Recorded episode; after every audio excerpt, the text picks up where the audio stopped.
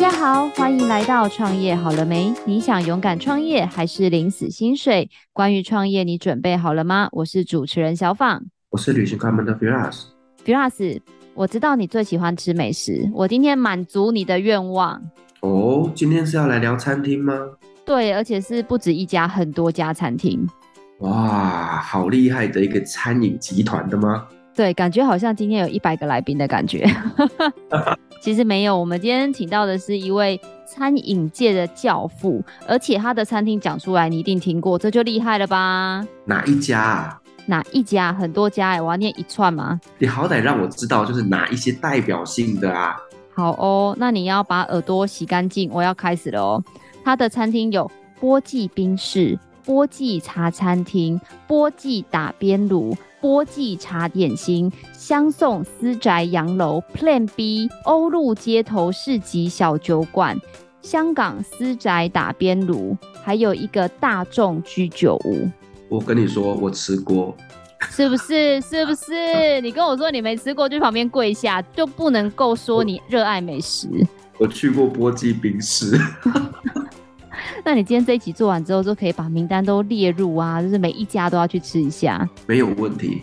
好哦，那我们来介绍我们今天的，就是我们的餐饮教父，他在台湾呢，号称是我们的私宅创始人，我们的私宅教父，同时也是我们的资深餐饮业者波哥，欢迎波哥。嗨，大家好，波哥，我们超级开心邀请到你的耶，你超厉害的，你开超多店呢。应该是说，因为我从当兵前。哦，就做餐饮业开始，所以应该是当兵前就一直到现在都是坚持在做餐饮业。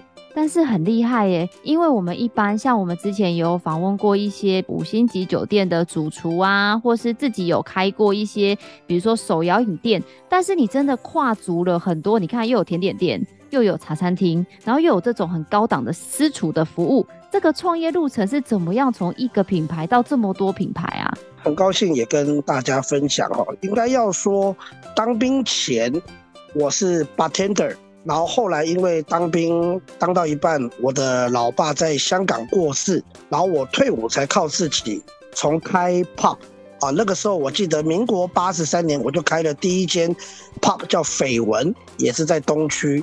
对，所以我是从开 pub，然后到餐厅，然后一直累积每一个店，然后每一个品牌，然后是累积的。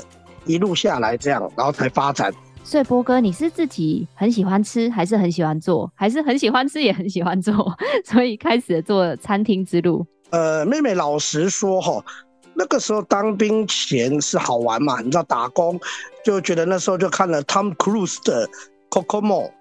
讲到 Tom Cruise，你看我们很多时候都会被一些偶像给影响。那当然那时候打工有趣，就是 bartender，但是因为不知道说。当兵当到一半，哎，爸爸在香港过世，那才靠自己。那当然，我觉得是因为有趣，那也有生活上的压力，那再有兴趣，然后再来迫于生活上的需求，才会慢慢累积扩张这样。其实经营餐厅哦，它其实一开始投入会需要一些成本的。那像波哥你这样从一家、两家、三家到很多很多很多家，那我真的觉得我很佩服你，就是呢能够承担就是这整个这样餐饮的一个状况。我想问一下，就是在这个整个疫情过程当中啊，你这边有没有受到一些影响呢？老实说，跟大家分享哦，尤其不要说这三十年，其实很好玩，就是说我一路做餐饮，九二一我也遇到。对不对？SARS 我也遇到，雷曼兄弟风暴我也遇到。那当然不讲前面，我光讲这三年的疫情，其实是重伤重创。那当然，老实说，因为所有的店，它的性质很多的东西不同。当然，我们自己本身在经营上，我觉得光是一个周转，然后甚至人员，甚至到一些财务平衡。那当然，因为我们自己也自己亲力亲为、亲自管理，所以有很多东西，说实在话，遇到这些挫折创伤是难免有，但也希望说，随着这个疫情慢慢趋缓，那我们能够再把餐饮的这个荣景再找回来，再继续发展下去，这样。那波哥，我很好奇，因为很多人都在跟我们分享的过程中，都有说做餐厅的老板自己一定要会煮菜。那不知道你对于这个说法，你是认同还是有其他的看法呢？老实讲哦，这个问题确实，我一路到现在哦，几乎就算朋友或者是想要投资的，几乎我常常都在回答这个问题。当然，我觉得很多事情没有绝对，但是我觉得懂跟投入跟喜欢是基本配备。就像呃，有时候很多朋友问我，哎，波哥开咖啡厅啊，其实我常常都跟他讲，你到底是喜欢喝咖啡，还是你会享受做咖啡？这是一点。第二就是，到底你除了喜欢跟享受，你资金够不够呢？耐性够不够呢？我觉得做餐饮跟做任何生意一样，就是本身的耐性够不够，抗压性够不够。那当然，我刚跟大家分享，耐性跟抗压力是不是也需要专业？所以你刚问我做餐厅是，本身要懂吃，就算不懂吃。那可能会不会也要懂略懂点煮呢？或要略懂得怎么经营呢？我觉得很多事都是需要平衡的。那您对于像以前啊，就我们知道嘛，很多大厨说以前说什么从切菜呀、到什么火头啊，到熬到大厨可能要好几十年。但我们知道，就像您刚刚说的，很多年轻人现在自己出来，可能餐饮科刚毕业，可能做了一两份工作就自己创业。那您对于像您这样的很资深的前辈来看餐饮这个世代的交替，你有没有什么样的看法？其实这一点哦，我自己在这三年其实也常常在深思。我觉得有时候，当然老实讲，资深或之前，我觉得还是回到一个重点，就是说，你到底对你想做的餐饮有多大的兴趣？比如我说做手摇饮、做咖啡，可不可以有很多兴趣？我觉得现在年轻人很喜欢嘛，哎，就好像开一个店，帅帅的，然后找一个打卡点拍拍照。但是我刚刚为什么说？跟这些后辈的年轻人分享，有时候我还是要讲，除了有时候一时兴起哈，一时兴起。第二就是我觉得做生意还有一点也很重要，就是财务，财务能不能控管，能不能平衡，我觉得需要面面俱到。尤其我觉得想要创业的年轻人。往往我都会想要跟他们凭良心说，可不可以不要先冲动，要有冲劲，但不要冲动。怎么说不要冲动？比如，如果你想要开一个手摇饮店，是不是先去你喜欢或认同的手摇饮店，先去学习打工，兼个差，做个三个月、半年，认为你承受得了，甚至能够找到其中的乐趣，以及对这个东西的控制度。能够略懂，那是不是再去考虑，是不是需要去筹备资金啊？还是真的是去开一间店来实现自己的梦想？我觉得是需要阶段性的。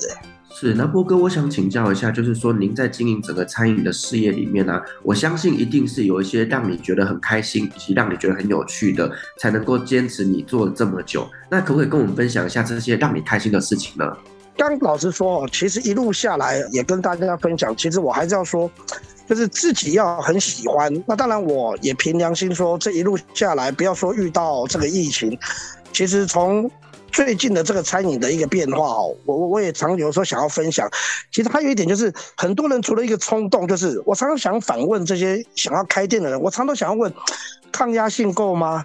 然后再就是能不能够不只是从手机上滑取，能够获取一些所谓的知识，是不是都需要去累积一些工作经验？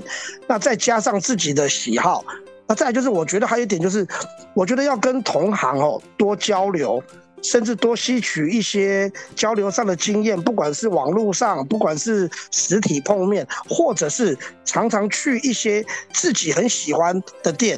去考察，去试吃，去试喝，是不是增加自己的一个，不管是投入感或热情？我觉得这个热情哦也很重要，是需要一直累积的。那波哥，我很好奇你自己一些企业本身的问题，想要跟您就是做个请教，就是。呃，因为刚刚有提到说您本身好像不是台湾在地人嘛，那我刚才看到你的这一些餐厅啊，其实很多都是由您的这个家乡的一个特色，可不可以跟我们分享一下？你觉得就是你过往的这个成长的环境，跟你创业的一些故事也好，或者是为什么会想要把这样子一个家乡菜带来台湾？好，那我首先要讲哦，其实我也是台湾人，而且我在台湾当了两年兵，还是空降特种部队。哦，那我也在台湾念书。当然说回来，为什么会做一些我熟悉？当然，因为我老爸是香港人。那我当初出来创业，一开始我是先从 bartender，我是开 pub。那当然还做了一些火锅啊、港式料理啊、西餐。老实说，那个都是小时候我的老爸带我去上馆子或我们家庭聚餐，就是有点，我从小就耳濡目染。那当然，因为退伍了以后没有继续升学。所以我才会从我熟悉的，甚至可能我也喜欢，像我每一家店，从装潢布置也都是我自己。其实我没有设计师，都是我自己带着工班。所以从厨房到外场到设计。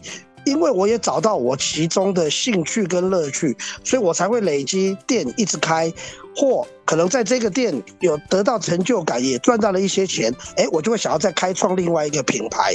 但是这些品牌，老实说，大部分都能够互相支援跟息息相关。就像我刚说，今天会发现港式或香港的东西有很多就是中西混搭，所以大部分我不管做港式的火锅啊，或茶餐厅啊。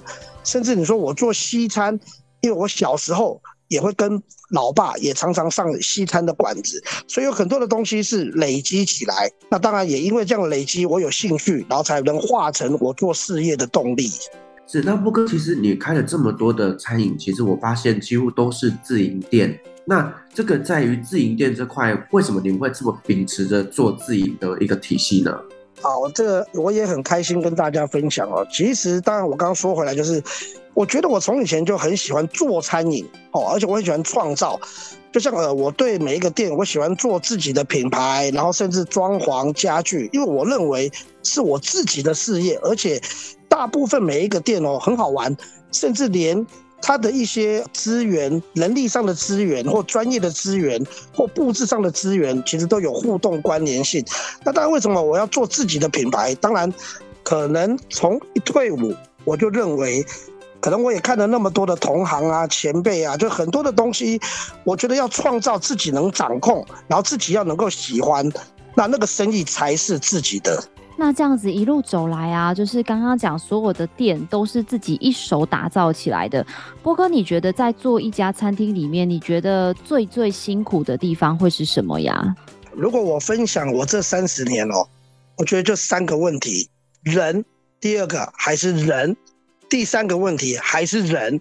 哦，人就有分从厨房到外场。对我来讲，你说辛不辛苦？其实做餐饮业就要有这个认知。所以我我刚刚也讲说，如果后进晚辈或常常有一些朋友想要开店呢、啊，我常常都会反问他们：就除了你本身，你有人吗？啊，有有没有人？就是有没有团队？有没有 team？有了那个 team，有了那个 teamwork，你可能才能够发展。那我觉得现在再来的世代啊，尤其这个疫情爆发之外，我觉得人力的需求跟人的环节、人的控制，我觉得是再来的餐饮业最大的问题。那波哥，因为您是大前辈嘛，那刚刚讲到这个人员的管理，因为不瞒你说啊，就是我们家有一个小妹妹，她已经决定就是做到今年底，她明年就要辞职回家乡去开餐厅。对，然后呢？恭喜她，恭喜她。大家都跟他讲说：“哇塞，你要自己挖火坑跳下去。”然后啊，你知道小美眉的想法就是非常的简单，她就想说：“那我就是回家乡有老家嘛。”她就想说：“哎、欸，我就是房租很便宜啊，一个月只要五千一万啊，然后我就是自己付自己薪水，那我只要养活自己就好。”但是因为就我自己，其实平常有在。做一些呃餐厅的这些顾问，那我也知道开一家餐厅其实没有这么样的容易。那波哥能不能跟大家分享一下？就是你前面讲了很多这样子，比如说我要准备资金，然后我要管理人事，那到底？做餐厅，我大概需要有哪些的一些心理准备，或者是像你刚刚讲的资金好了，我们可不可以简单，比如说举个例子，它大概有哪一些钱是一般人可能想象不到需要支出的开销或启动的基金？好，那我刚刚先回答哦，刚刚那个妹妹哦，我觉得我还是要讲，就是我觉得就有点像我当初二十岁，我觉得有时候我都是会给予祝福跟鼓励。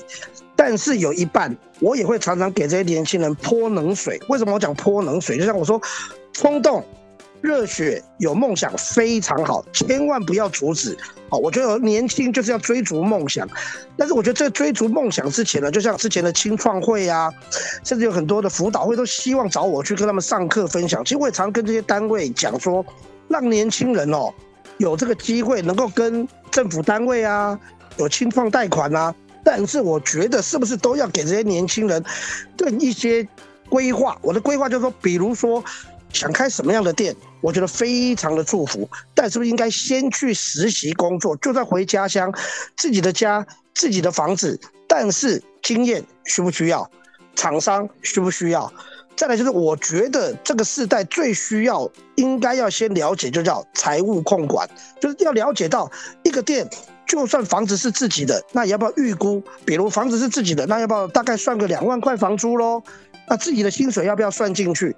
大概的水电费要不要算进去？甚至你想要做什么餐厅的食材进货成本，我觉得是不是都应该鼓励这些后进晚辈，就是冲劲一定要有，热血绝对要有，甚至创意无限。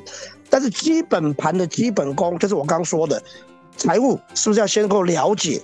然后甚至对自己来讲，比如你想开什么，是不是应该要先去蹲一下马步？实习个半年一年，然后再来开店，而不是等到开了店，不知道要怎么求救，甚至也不认识同行，你连找想专业的人想要怎么聊或解决问题，都不知道要问谁或找谁解决，那是不是等到那个节骨眼再来难过，再来苦，不知道要求谁？所以我觉得开店并不难，但是是不是事前的准备，哪怕先熬个三个月到半年再来开店？都比较好，要有一个规划。是，那波哥，您刚前面有提到，就是说在于财务这一块呢，也是需要去控管的。那以一个假设说，年轻的他创业想要开一间咖啡厅，那你会建议他们大概要准备多久的一个周转金呢？那个兄弟问得很好哈，你看，就像每一个人几乎我认识都想要开手摇饮咖啡厅，但是我我常常也想讲说，我其实很想常反问他们，请问你们的钱是怎么来？哦，比如第一，自己打工存钱，那存了钱，我就会想问，就是说，那你自己有没有一些计划？我讲那个计划就是，你知道网络上其实都有很多参考的资料。好，第二，如果自己本身的钱不够，是需要去借钱。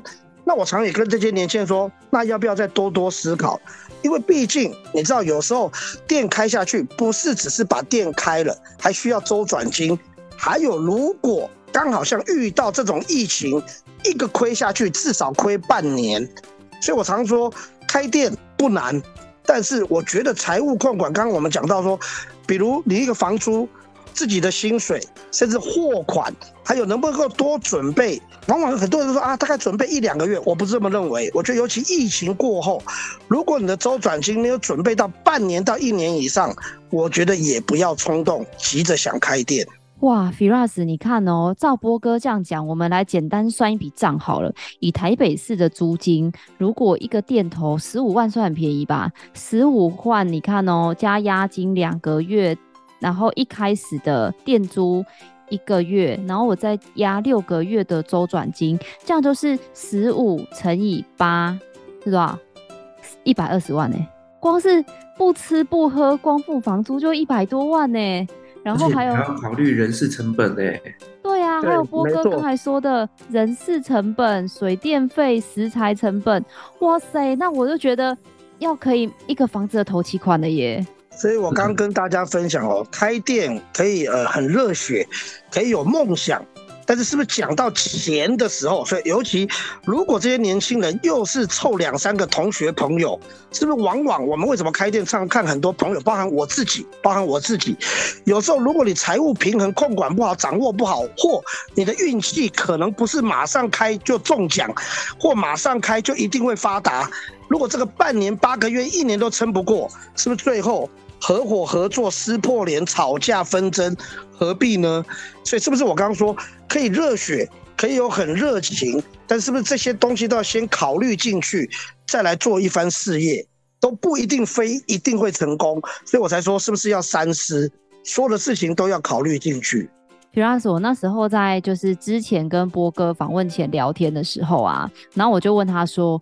波哥，你觉得？因为波哥很成功嘛，然后就很多人都去问波哥说：“波哥，波哥，我也想要开一家店。”然后就说他很怕听到年轻人跟他讲说：“波哥，你什么都会，我就找你就好啦。”没错，我非常害怕这句话，就是并不是不欢迎这些弟弟妹妹或这些亲朋好友、同学来问，不是，是因为我觉得什么事情，就算我能够给予建议。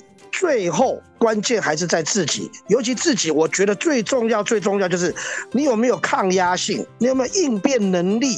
好，应变能力就是像我刚说，不一定是讲疫情哦。如果员工突然不来呢？就是我常跟为什么这些弟弟妹妹说，不要忘记了。你们现在已经不是员工，你是企业负责人。企业负责人是什么？不是你想请假就请假。你不要以为有周休二日，厕所脏你就是要去打扫。员工东西丢着或迟到不来，对不起，你就是要比他早来。就所有的压力，当然我还是要说，创业是开心，创业是热血，但是不是这个事情的正面，你都还要去考虑到反面，自己能不能够承担承受或。抗压性够不够？否则，我觉得真的不要那么冲动，动不动就要想要开店。真的，这是我非常非常不希望听到身边的人都觉得开店，开店其实不难，但怕冲动下去的后悔。好，晚上睡觉那个枕头都是湿的，为什么？不只是流汗呐、啊，还在流泪啊！这是一个非常非常悲惨的事啊。那波哥，我们讲了一些辛苦的部分，能不能振奋人心一下？讲一下说，你觉得如果我想要一家餐厅成功的话，因为我们都知道说，哦，我们讲很通俗的，大家可以了解什么翻桌率呀、比如说我一天要有多少的客人呐、你觉得我如果想要让一家餐厅成功的话，或者在你看来，怎么样才算是一间成功有赚钱的餐厅呢？好，那当然，妹妹也讲的对哦，就是。除了讲一些比较有压力、负面的东西，但是你说正面有没有？当然有啦，不然波哥怎么会那么钟情、热情在做？我觉得一个生意哦，任何的店，不管是餐厅啊、烧烤店啦、或是你做的，只要你看到客人会回头，甚至你看到你的生意前三个月到半年，从亏到小亏到打平，听好哦，只要打平就有机会，所有的生意。只要打平，你就是差临门一脚。这临门一脚，maybe 把东西的食物，当然我讲回来讲餐厅，一定最重要最重要就是好吃，好吃，好吃。哦，再来就是客人只要愿意回头，尤其现在的网络上，老实说。正面的也有，负面的也有。你只要看到肯定的多，好，当然我觉得除了打卡按赞，回头率高，甚至看到你的 POS 机或你的账面上的数字，哎，慢慢慢慢一直在爬升，我觉得那个机会，那个生意就是对的。哦，不管做的餐饮是做的是饮料店、冰店、烧烤店、铁板烧，我觉得年轻人有很多的想法，但是我觉得一定要去找你喜欢、热衷，而且我觉得做餐饮还有一点很重要，就是人与人的相处。如果你人与人的相处是有问题的，人与人相处你是找不到快乐的，那这一点我又要再补充，那也千万不要做餐饮业，千万不要。Firas，我刚刚听了波哥讲的餐饮业的这个回客率啊，我觉得跟你经营 Podcast 是一样的耶。怎么说？就是你看啊，一开始你也是从可能两个粉丝，好了，可能没那么少，两百个粉丝，到现在你已经有两万个粉丝了耶。就是需要花时间去经营啊，一样的意思。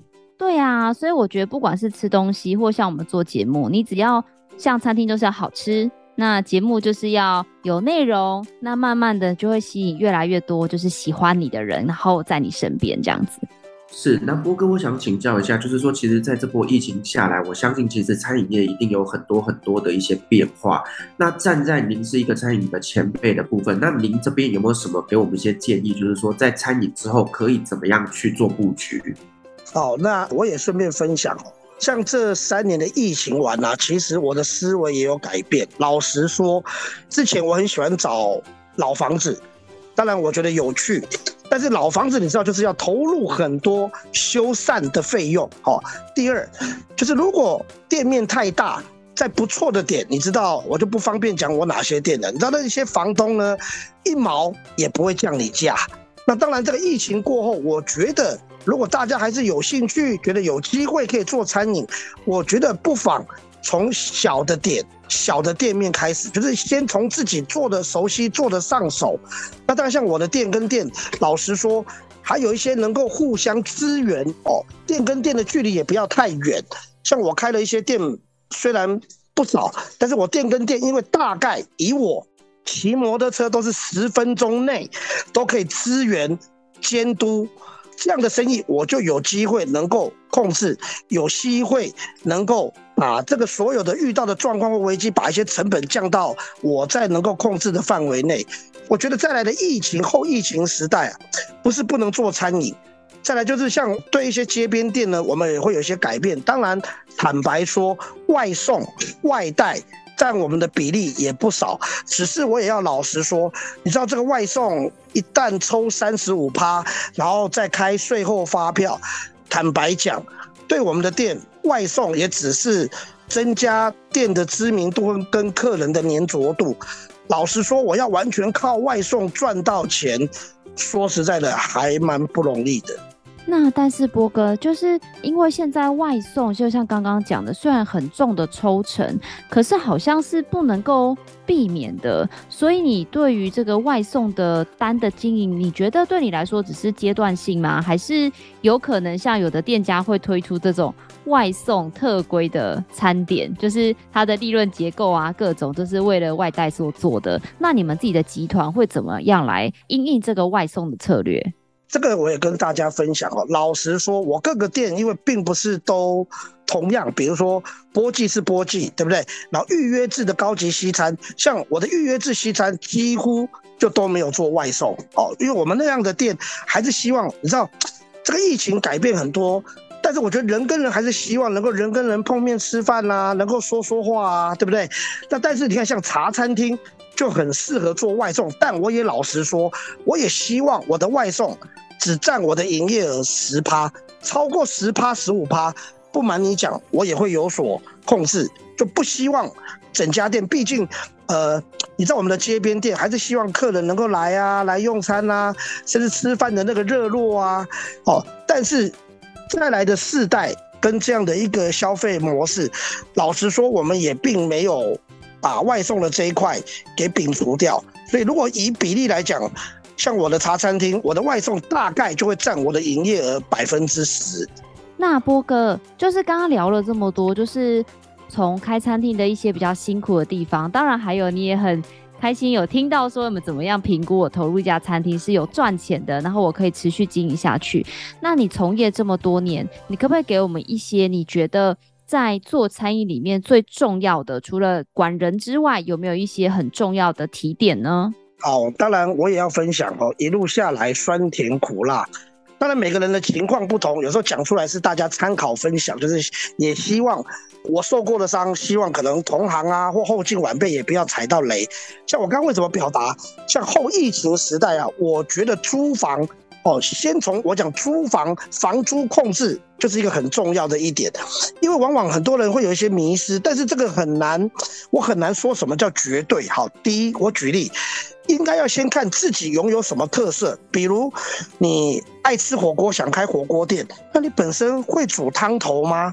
你本身有什么特殊的食材或特殊的丸子，你会做吗？好，这是一点。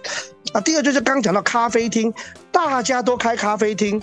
那咖啡厅，你知道很多人也想要选地点，但是我觉得不是诶、像我个人就很喜欢也选一些点，就是特殊的房子，但是房租不贵。当然你要想到房租不贵，可能房子有特色，但是人潮可能不多，那你可能就要靠你自己的行销，靠你自己东西的特色，或靠你的人脉，能够去建立那个生意。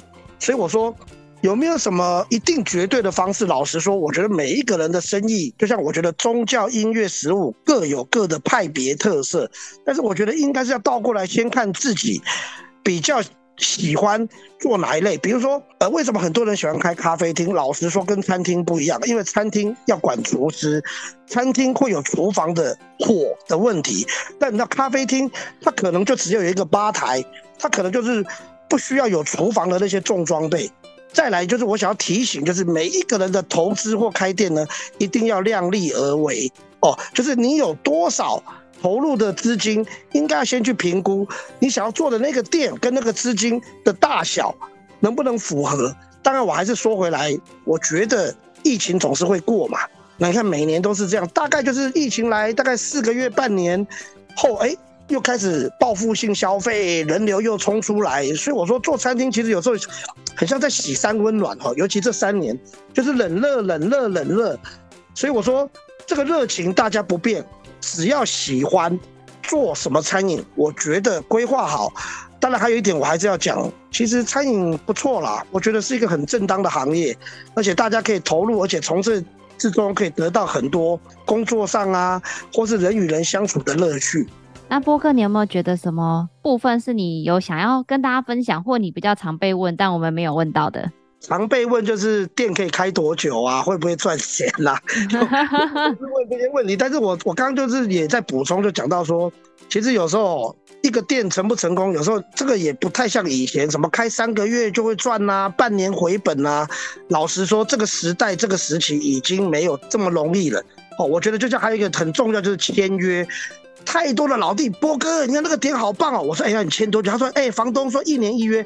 我说，那你准备投降吧。哦，你知道这个签约也是很很让这些年轻人要命的地方，就是如果一个投资下去，一个点，那个房东都不愿意签给你三五年，我都有时候不知道这些年轻人在高兴什么东西。妹妹，你懂我讲意思吗？就是都是一个冲动，可都没有考虑到很多的问题，包含你知道现在的法规也很要你命。就是开店，如果那个点是不能请执照，是不能合法的，那知道这些年轻人都是只是一个冲的波哥。你看那个点好漂亮，你看那个在二楼有花园。我说，你知道这个巷子是不能请执照的吗？只要你店一红，所有人只要随意检举，你店就挂了。哦，所以你看这个大概都是我觉得会遇到的问题，其实是不容易的，不容易的。哇，Firas，我觉得呢，在你出国前，我们的代办事项又增加了。很多件，真的啊？对啊，你看我们有这么多店要去吃，欸，哎，哎，那个两位一定要到时候告诉小双好不好？让波哥好好招待你们，尤其我最近那个长安店。不是那个 Billy 姐那个阿妈别闹了，哎，也是在波哥那个长安店，所以有空我是好好邀请你们来，除了茶餐厅啊，吃个火锅啊，对不对？然后礼拜五六还可以去我的 Plan B 户外听听那些年轻人唱歌，我那个店也蛮有趣的，就希望你们两位也可以让波哥好好招待招呼一下，周游一下我的店，这样巡点一下这样。好啊，波哥，我寄我的那个马祖最新鲜的淡菜。